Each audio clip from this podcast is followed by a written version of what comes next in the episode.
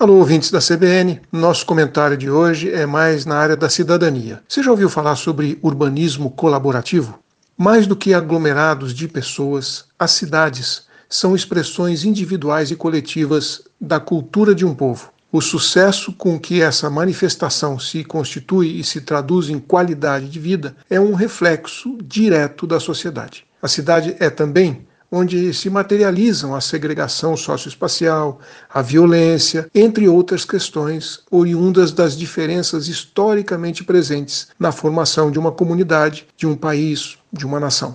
Combinando o ativismo, os estudos acadêmicos e o desejo de mudança da própria sociedade, surge o urbanismo colaborativo. Trata-se do processo de planejamento, de gestão e de ação sobre o espaço urbano, envolvendo atores tradicionalmente excluídos dessas dinâmicas, fomentando a construção democrática de cidades inclusivas. Para sua efetivação, os saberes empíricos, a força de vontade, as potencialidades e talentos da população são indispensáveis.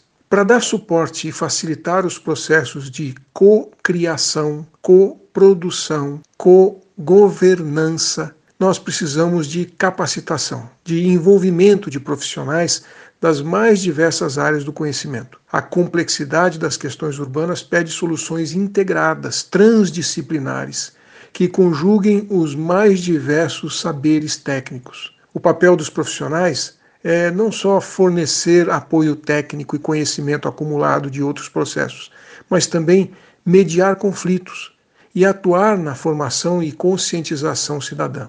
Com o propósito de consolidar e acelerar esse processo e aproveitando a existência de grupos brasileiros que já trabalham ativamente na produção de cidades mais inclusivas, mais democráticas e mais socialmente justas, foi criada a Rede Brasileira de Urbanismo Colaborativo. O objetivo principal é potencializar e catalisar iniciativas locais de urbanismo colaborativo em todo o Brasil, unindo forças para pleitear um ambiente mais favorável à colaboração em projetos urbanos por meio de uma representatividade nacional. Com o aprendizado mútuo e a articulação entre esses grupos, é possível pautar o poder público e levantar na sociedade questões relativas à participação popular, inovando na política urbana e trabalhando juntos pelo direito à cidade e pela justiça socioespacial. Para quem tem espírito coletivo e quer fortalecer a cidadania, participar da rede seria uma atitude natural. Só que ela só aceita entidades, organizações,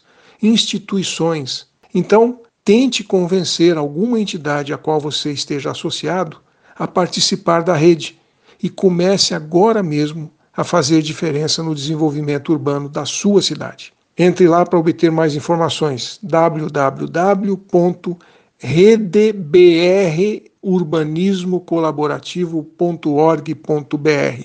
Tudo junto. redebrurbanismocolaborativo.org.br. Um abraço Aqui é o Silvio Barros, para a CBN.